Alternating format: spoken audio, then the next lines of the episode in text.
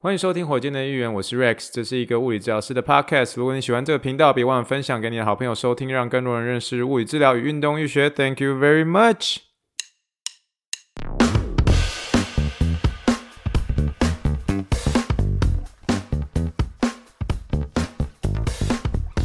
Morning, morning, good morning. Think big, dream big, and let's make it to the rocket. 今天是二零二二年六月二十一号，欢迎收听第九十二点二级的火箭队一员。各位听众大家好，你好，你好，你好，让我们一起听一听气泡水的声音。好，听众朋友们，我们现在已经回到了休斯顿了，从奥斯汀回来了休斯顿了，所以呃，一样是开录了，来跟大家来分享我们今天这一集的一个内容哦。啊、我们先开始之前，先拎几锤，拎几锤哦。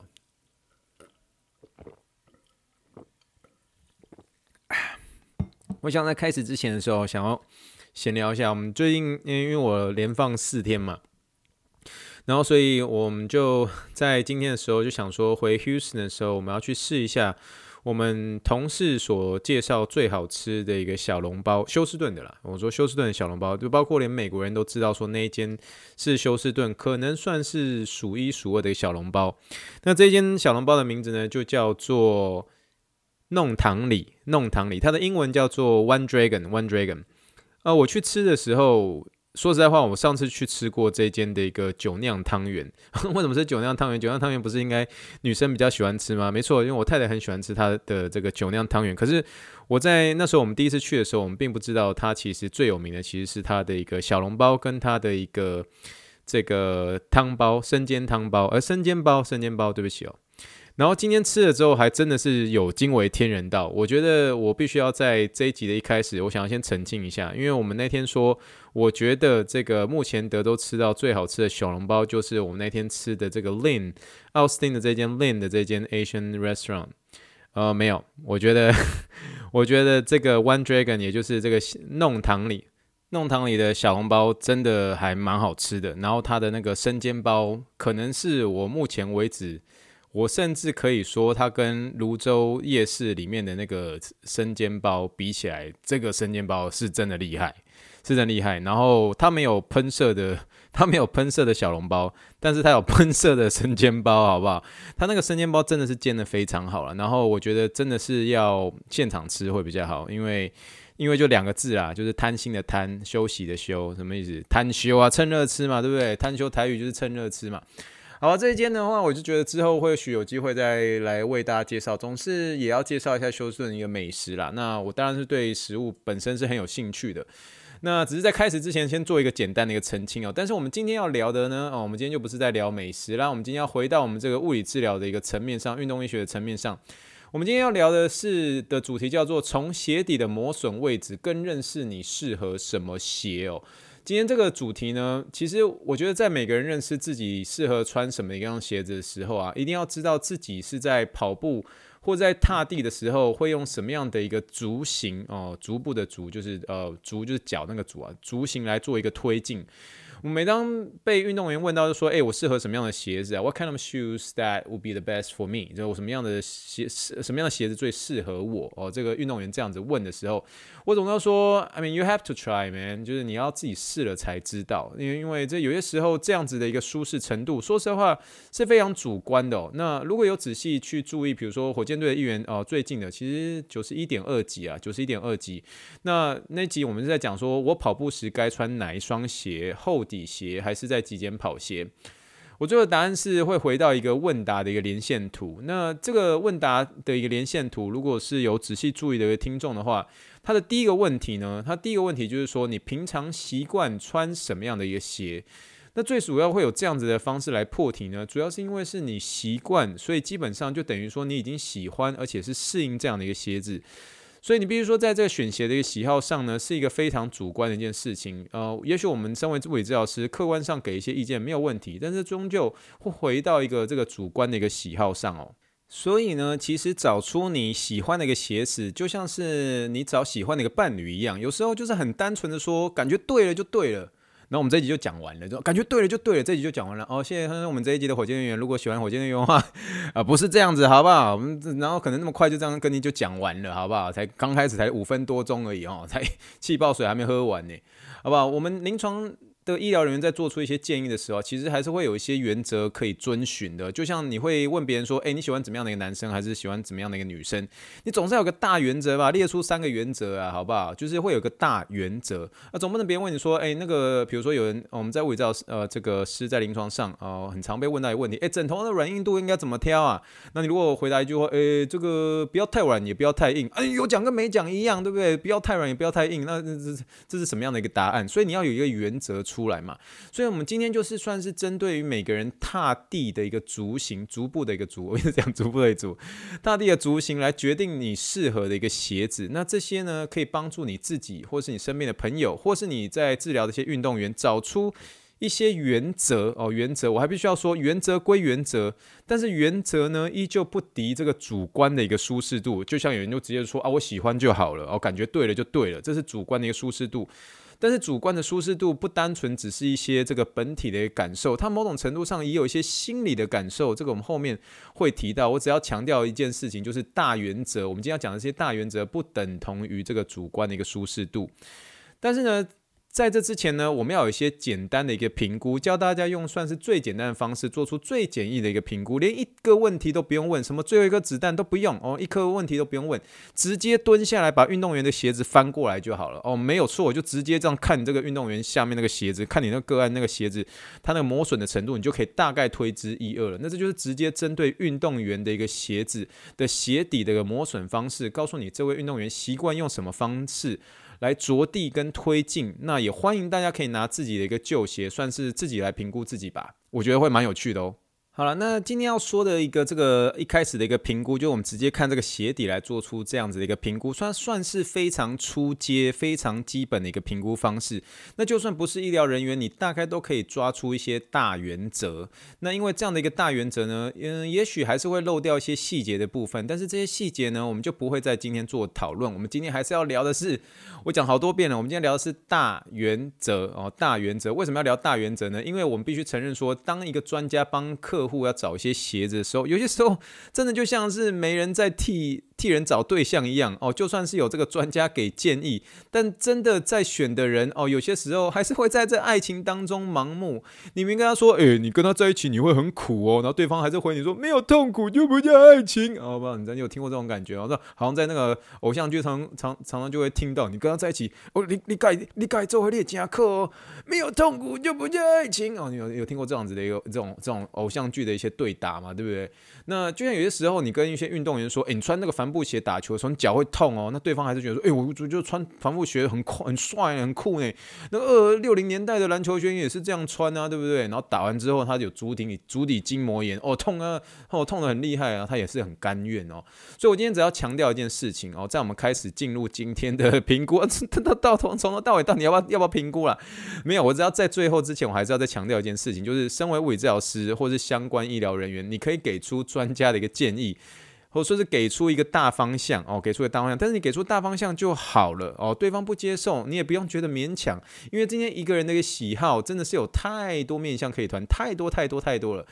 那它可以是主观的舒适度，也许是跟这个品牌的印象或是一些偏见有些相关哦。譬如，比如说他真的不喜欢哪个运动员哦，真的觉得那个运动员代言的那个鞋子他不喜欢哦，或者是那双鞋子那个品牌对他有一个这个不好的印象，比如说被学妹拒绝，对不对？就突然就有一个不好的印象就在，所以这中间会有一个偏见存在。所以你只要记记得一件事情，就是你今天是做一个建议，你不是穿鞋的那个人就好。所以你做好建议之后。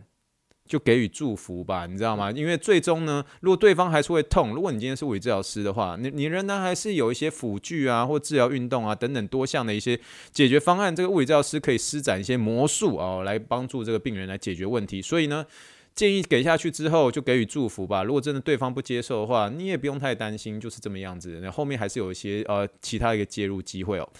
好了，那我们终于呢，终于在今天开始，然后酝酿了很久，终于要开始今天的大主题啊！今天呢，还是请大家可以点击一下这个资讯栏里面的一个链接，然后看一下那网址，因为今天的一个图算是非常丰富哦，我算是帮大家整理的蛮蛮蛮图文并茂的，而且你会在呃点下去看那个网志的时候，你会更清楚我现在讲的东西是什么。要不然你如果直接单纯是听 podcast 的话，会比较有点母煞煞，因为这个呃中间有一些图形的一些介绍，其实那图形都非常容易呃观看，而且我直接拿我的个案的一个鞋子的鞋底磨损状况给大家看，大家看了会觉得说，诶，还蛮有趣的，还蛮有趣的。所以欢迎点击这一集的资讯栏里面的一个这个连接呃的网志，然后你可以从这个网志的一个连接去了解那个磨损的一个呃。形式，然后你也可以用这样的一个形式去评估你自己的一个旧鞋哦。好了，这种旧鞋评估呢，真的是太方便了。其实，在这个临床上面呢，都算是一个我自己很喜欢做的一件事情了。因为直接就病人脱完鞋之后，直接翻过来看哦，有时候真的省去很多评估的时间。好了，那我们今天就针对三种不同的一个脚型，做一个大方向、大原则来做出评估，从旧鞋底的磨损状况抓出大原则。好，第一个呢，哦，第一个首先所要介绍的就是我们的一个旋前足。旋呢，这个是旋转的旋，然后前是那个向前走的一个前，足还是一样，就是那个足部的一个足哦。那这其实就是我们口中常说的一个扁平足啊，或是平底足。那它可能呢是这个结构性，也有可能是功能性的一个扁平足。那结构性呢，就是天生下来就如此啊。功能性呢，就是你生下来不是扁平足，但是你却用扁平足的方式来走路。哦，这样子英文呢，我们会叫做 overpronation，overpronation 哦，你可以中文直接翻译叫做过度悬前呐，O V E R P R O N A T I O N，overpronation 这样。那这类型的一个运动员呢，你可以在他的一个脚的一个后跟哦，脚后跟就我们现在在讲鞋底喽，脚后跟的一个外部哦，就是靠近你那个小拇指的地方，脚后跟的一个外部靠近小拇指的地方，会有一个明显的一个磨损。那在这个前足呢，就是脚的一个部分的一个前面或者中足的一个部分，它会是比较接近这个大拇指哦，大拇指或是脚趾头前三根的一个指头，会有一个明显的一个磨损痕迹。大家直接看这个这一集的一个网志哦，直接的。第一个这个个案的一个图哦，我直接用这个红色圈圈帮大家圈起来了。有没有这个图呢？哦，是一个这个咖啡色的一个鞋子，那它那个磨损的一个痕迹很明显，就是在脚后跟的一个外侧哦，脚后跟的外侧跟这个大拇指的一个前三根的那个位置这样。那我有一个磨损图，那磨损图的时候，大家会看起来会更明显一点点。那个磨损图呢，就是这个大家有没有看到我现在那张图上面写悬前足，然后这个内侧的一部分就有用红色的一个痕迹来做一个这个着色。那比较严重的这种呃旋前足呢，这种通常是你会看到是一些哦、体型比较大只的哦，真的是比较很胖很胖的那种，然后它那个足弓是完全塌陷哦，这种的话你就可以看到是它在这个脚跟的一个比较偏内侧的地方会有一个磨损。可是如果是比较轻重度的这个旋前足呢，它反而是在这个脚跟的比较偏外侧的一个部分会有一个这个红色的上面这样的一个磨损痕迹哦。那总而言之呢，它这个前足跟中足呢，就像我前面这个上面这个图画的一样哦。它会是比较偏向是在大拇指的一个前三根的一个位置这样。那所以呢，如果你有呃你的一个情形也是你的，你今天假设是把你的旧鞋翻过去看，你也是发现你是类似这种旋前足啊，你会比较适合在这个足弓上会有比较适合的一个呃支撑哦支撑，其实会你会比较喜欢在这足弓上面有一个比较好的一个支撑啊，或是有一个比较好的一个 cushion 在这中间哦，比较好的一个垫子在这中间会比较舒适呃舒适一点点。那至于说，在这个我们脚跟呢，我们脚跟那边有一个骨头叫做跟骨嘛。那跟骨的一个内侧哦，内跟骨的内侧其实要有相对的一个支撑，才能够避免这个足弓的一个过度塌陷。那我说实在话，这一类的一个运动员呢，我会视情况而定。我们多半都是建议他需要有一双呃，英文叫做 motion control，就是动态控制的一些呃鞋子。那动态控制的一些鞋子呢，就是属于这个它的一个脚跟的一个部位。尤其是你今天把它鞋子拿起来，你拿起来的时候，你做一个叫左扭右扭的一个动作，它那个脚跟的一个内侧呃部分呢，要有一个比较多的一个支撑。那你可以是说这类型的人啊，他如果是习惯像是一些像护理师啊，他们假设是需要这种工作必须要久站的这一种啊，他会比较偏向是喜欢这个鞋底会稍微厚一点点的，然后特别是在这足弓内侧的一个部分。那因为这样的一个足弓呢的一个内侧会给他比较大的一个支撑力，因为它本身就是足弓塌陷嘛，那所以它的足弓会需要有多一点点的支撑。那至于说鞋底的话呢，我这一呃今天我算是去一个鞋店，然后算是把。把三种不同类型的这个嗯，这个磨底状呃磨损状况的这个鞋这个这个这个种类啦，这个种类，然后找出适合他们的一个鞋子哦，一样是大原则哦，哦，大原则哦，这不代表主观舒适度哦。好，那我们今天呃找到这双鞋，大家很明显看到哦，一样是看网志这个地方有一个这个呃这个图对不对？有个浅绿色的这个，它那个浅绿色，你有没有发现它这个在靠近大拇指那个地方内侧那个地方都很明显，我用红色这个地方圈起来，有没有很明显都是有个大颗粒大颗粒那个地方，那个地方呢就是来帮助你在这个大拇指哦前面三根指头的一个呃。前足或者中足的一个部分会有比较好的一个磨损的一个耐受力，那这个就是真的是蛮特别，是针对于像这种呃我所说的这个旋前足、旋前足的这种人会比较适合哦。所以呢，呃，你如果有这个有悬前的时候哦，旋前的时候要记得找物理治疗师。但是如果你有闲钱的时候哦，不要忘记记得拿来投资哦。哦，虽然现在股票市场很惨，好吧？呃，悬前跟闲钱是不一样的，好吧？这个只是来双关一下。好了，那介绍完了第一种的这个悬前的一个鞋底呢，我们先来介，我们接下来看看这个第二种，第二种叫做中立足哦，中立足啊，中立足不是代表说我今天坐在中立哦，这个桃园的听众们好不好？不是，不是，不是。呃，中立呢，这个是英文叫做 neutral，neutral 中立的哦，中立 no 哦，这个那这类型的一个鞋底的磨损呢，看起来会相当的一个中立啊，那些公会以为一直讲那个鬼打墙，对不对？不是啦，今天中立呢，其实它那个中立的一个磨损，它其实是在这个鞋底的一个鞋跟的正后方哦。那有些这种中立足呢，它也会比较常见，是在比如说呃鞋跟的还是稍微偏外侧一点点的一个地方，因为我们真的在踏步踏下去的那个时候，是算是用一个旋后的一个方式去着地，所以蛮多人的这个脚跟都是用这个稍微外侧来做着地。可是重点是你如果看它的一个中足的一个部分哦，它这个中足的部分，你如果呃大家现在就看我们现在这个图里面中立足的那一双鞋子啊、呃、一样，直接把我手中的运动员鞋子。给大家做个参考一下，有没有用用红色圈起来的地方？有没有很明显中立足？中立足那个磨损图下面有没有直接就刚刚好是我画的图，几乎是一样的哦。这个它的内侧跟外侧呢，在中足的部分算是有平均的一个分摊，而且它这个我这个个案它的一个脚跟那个正后方哦，算是正后方的一个磨损，所以你看它的磨损真的就是诶，就是保持中立啊，保证真接近是比较呃中足的中端跟那个脚跟那个正中端，其实就是觉得说诶。还蛮有趣的，还真的是中立呢，真的是中立呢。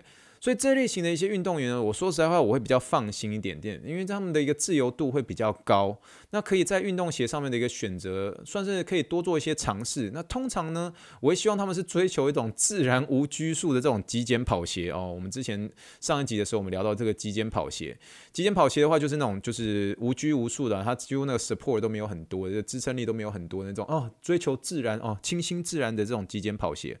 那因为他们在这个结构性还有功能性都是算是比较有比较好的一个足弓，因为它是中立嘛，中足嘛，所以它那个足弓算是不错的，所以比较好的一个足弓算是做最有效率的一个推进。所以如果要增加一些运动表现呢，我我甚至会请他们去比较每一双呃运动鞋的一个重量，你拿起来感觉这边哪个比较轻哦，你会觉得比较舒服。这样你在做一些什么追赶、跑跳、碰啊，或者一些跑者对不对？跳跃者哦，这些当然都是比较轻的一个鞋子做一些出发。那那个鞋子的扭转力呢，也就是说你今天把这鞋子拿。咱们扭啊扭啊扭，你你这个扭就不用像我们刚刚前面那个旋前足的那一种，旋前足的话，它需要比较多的一个限制，扭转力上面就会要比较好的一个支撑。可是这种中立足的话，我觉得会给他们多一点的一个自由度哦，给你自由，好不好？就是那个扭转度的限制上面就比较小，所以通常他们它的扭转力会比较多一些些，你就觉得哎，这个哎这个扭啊，那还蛮蛮能够扭的这一种哦，一样追求自然，对不对？追求自然的这一种极简跑鞋就是这一类型的这样。所以基本上呢，大部分的一个厚底鞋啊，大部分的一些。厚底鞋都是以这个中立足啊，中立足来做一些设计来出发，所以你今天去一些鞋店，其实大部分的鞋子，大部分大部分啦，都是给这种中立足来做一些设计出发。所以其实这样找我，我今天去鞋店的时候，几乎每一双的那个鞋底啊，其实基本上都是以中立足的一个设计来做出发，你其实都可以看得很明显看得到喽。那毕竟说，你可以说现代人真的是很少去观察自己是什么样的一个脚。那维持中立的话，哦，这能够卖出去的一个机会会比较大嘛。所以，呃，所以你这个市面上的一些鞋底啊，很多都会看到。我们今天在这个一样，呃，我们今天有特别挑几个鞋子哦。那这个鞋子呢，它是这个型号是叫 Nike 的一个 React。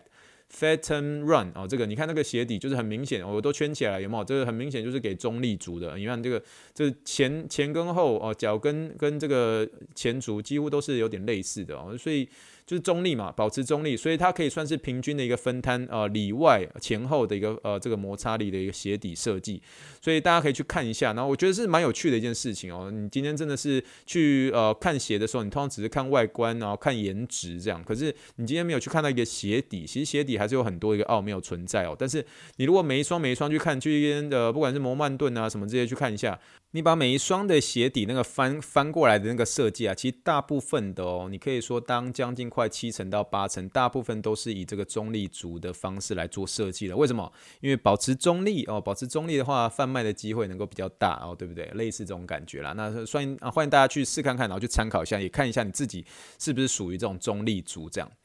好了，这就是第二种的一个类型。然后我们到了一个我们最后一个类型了。那既然有闲钱哦，有闲钱的话要投资啊。但是你 如果有足部的话有闲钱，那当然是有悬后了，这样对不对？悬后的话，我们当然到了一个最后一个类型。那介绍完这个闲钱呢和中立，那当然不会忘记悬后喽。那悬后足呢，它其实在走路和跑步的时候是比较偏向这种高足弓的这种型。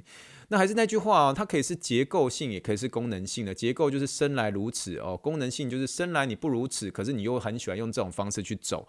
哦。那种悬后足的这种呃英文呢，你就可以叫做 supination，supination，s u p i n a t i o n，supination。那在英文上呢，嗯，这个也也有也有是会称它为叫做 underpronation，underpronation，u n d e r p r o n a t i o n，underpronation。那这类型的一个鞋鞋类，呃，这鞋底这个磨损哦，非我自己觉得蛮特别，而且一看就知道，就一看就知道，它多半都会集中在这个足部的一个外侧，也就是呃接近你小拇指端的那个地方，也就是嗯，你你如果去仔细看哦，嗯，它它会在它甚至在脚跟都是比较偏向小拇指端的那个地方在做一些磨损哦。那还有包括前足的一个外侧，前足中足的一个靠小拇指端那个地方哦，一样看一下我们这一集的一个网站内容，哎，这一集有没有看到？我有我有。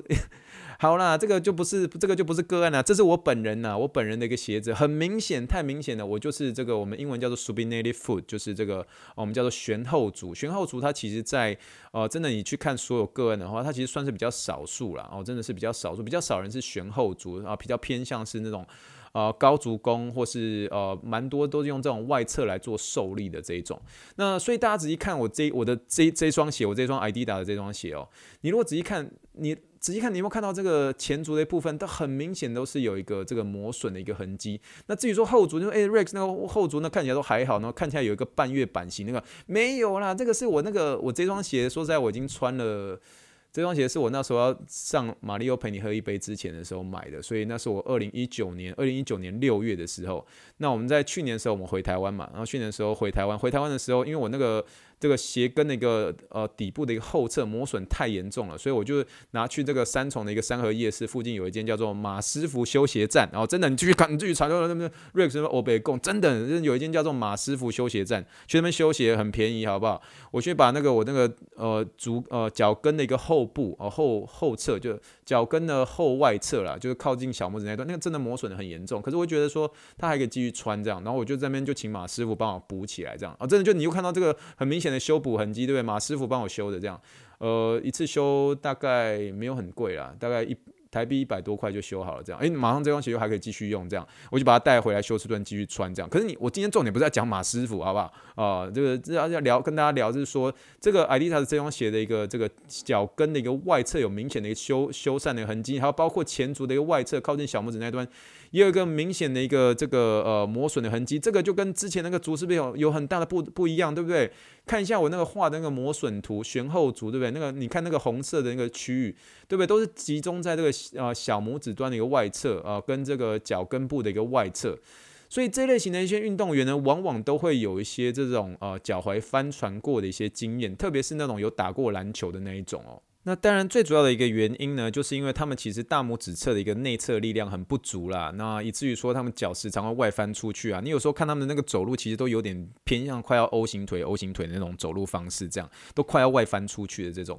那这类型呢，如果是这种久站的一个工作者啊，我个人啊，我个人不推荐呃过厚的一些鞋底，因为他们其实在时常久站的一个时候啊，会用这个鞋子的一个外侧去站，就像我说，你去看他们站的时候，都会有点快要偏向这个 O 型腿这样哦，用鞋子的一个外侧去站。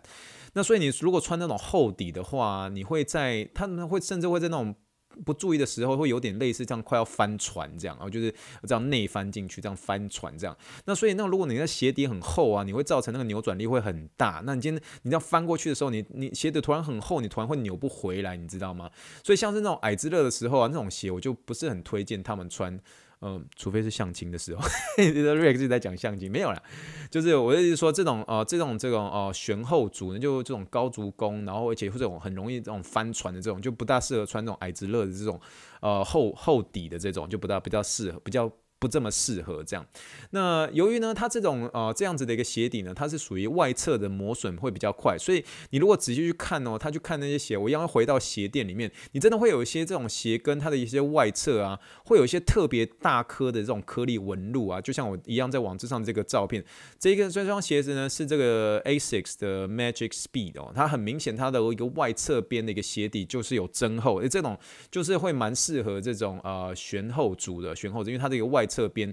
都会有一个很明显的一个增厚，那这些呢都会是蛮适合这个悬后足来做一些选择的。这样，那至于说你说鞋子一些内部啊，如果它那个鞋子也里面哦，在接近这个鞋跟哦鞋跟的一个外侧，你看我们一直在讲外侧，对不对？这个鞋跟的一个外侧要有比较好的一个棉质，因为它会对于脚跟，尤其这个悬后悬后足的这样的一个支撑，会是最好的，会有很大的一个帮助。那最后再跟大家分享这一双鞋哦，这双鞋叫做 Hoka 的 Recon Three，Hoka 的 Recon Three 啊，其实这最近这个 Hoka 呢在。我们整间呢，尤其在 Togo 那个地方很受欢迎，这样，所以有机会再跟大家介绍这个牌子，Hoka Hoka Hoka 小嘎 Hoka Hoka 就有点像是台语的好好脚的 Hoka 好脚啊，这个不是要跟大家讲这个这个这个牌子怎么样哦，未来或许有机会了。那今天我们只要讲说这个 Hoka 这个 Recon Recon Three 呢，就很适合很适合这个悬后足，为什么？因为它外侧有比较好的一个支撑，会让整双鞋它是有点微微的往内侧做一个倾倒，往内侧倾倒的时候，就是当然会避免这些这个悬后足的一些人。会比较容易造成一些翻船这个情况，那只是它这个也是属于比较厚底的这种，那当然是要看啊、一样就回到那个问题，今天大原则还是不敌个人舒适度，一样是看他觉得个人舒适度怎么样，因为一样每个人对一些品牌啊鞋子的喜好性还是会有一些不同，所以这最终最终还是那句话，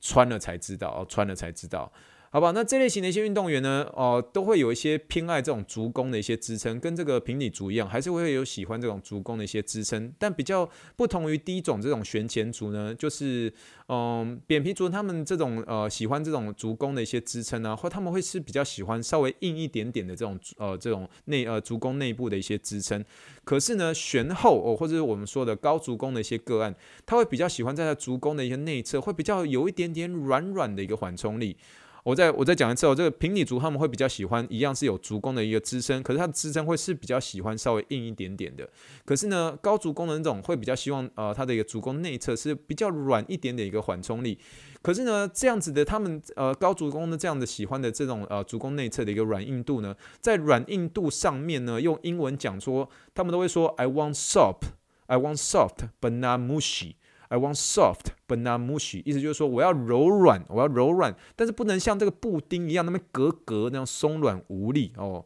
I want soft but not mushy，我希望它柔软，但是不是像布丁那样格格哦无力松软无力。所以这就是他们要选这个呃鞋子一个原则，呃特别要针对它的一个呃足弓的一个内部来做一个这个呃材质上面一个挑选啦。好了，那基本上呢，以上呢就是帮大家整理出这个从鞋底的一个磨损的一个位置，让你更认识你适合什么样的一个鞋。我们在这个选鞋子上面一样可以列出这些大原则，但是 again，大原则归大原则，原则抵不过你一句话就说，呃，我喜欢，或是我我觉得这个比较舒服啊，好不好？这个大原则归大原则，今天。终究还是要回到你喜不喜欢上面，因为鞋子终究还是你试了才知道。那就像谈恋爱一样，你列出一大堆原则啊，还不如自己尝试过几次才知道自己适合什么样的一个对象。就像要找到对的人，要爱了才知道。竟然这两首都是戴爱玲的歌，好不好？所以这句话送一送给大家最后一句呃英文话，就是说 You won't know the answer until you try it，就是你不会知你你要真的试了之后，你才真的知道你的答案会是什么。好了，那以上就是我们这一集的火箭运呢。我觉得这一集呢，我个人还算是蛮花了一些时间帮大家做一些简单一些整理。那它真的是有趣哦。那欢迎大家都可以拿自己一个旧鞋来做，哦、我我做一些自己简单一些评估哦。觉得你自己是属于哪样的一个族？你是属于旋前族？你是属于中立族？还是你是属于旋后族？来做一些分析，然后再去鞋店里面去看一下啊、那个鞋子一些设计，看看哪一个比较适合你。但是原则归原则，终究还是回答到那句话，就是你试了才知道。OK，好了，如果喜欢火箭队音乐的话，欢迎这个分享给你的朋友知道哦。真的是在做这个 Podcast 上面哦，图文并茂，你会觉得说，诶，不错不错，我喜欢这个啊，推荐给你朋友啊，让大家都可以找出这个自己适合什么样的一个鞋子了。那如果喜欢这期火箭队音乐的话，欢迎分享给你个好朋友知道，然后再给我一些五星留言，让更多能够认识物理治疗跟运动医学喽。这一集会做的比较长，然后呃，下一集的话，我真的要好好思考会在什么时候做更新，因为这个呃后面连续三四五都要上班，然后六日我会去呃 Toko 那个地方，算是当他的一个助教，到时候会分享一些助教的心得啦。实习日记我知道停留了一段时间，那也许后呃真的是在七月的第二个礼拜应该就恢复了。那这个周末会有这个当助教呃来教一些干针，到时候再跟大家分享一些心得喽。好了，以上就是我们第九十二集呃九十二点二集的火。箭人员下见，收听也祝福大家晚安，祝大家有平安、健康、快乐的周，谢谢大家收听喽，Thank you and good night，bye。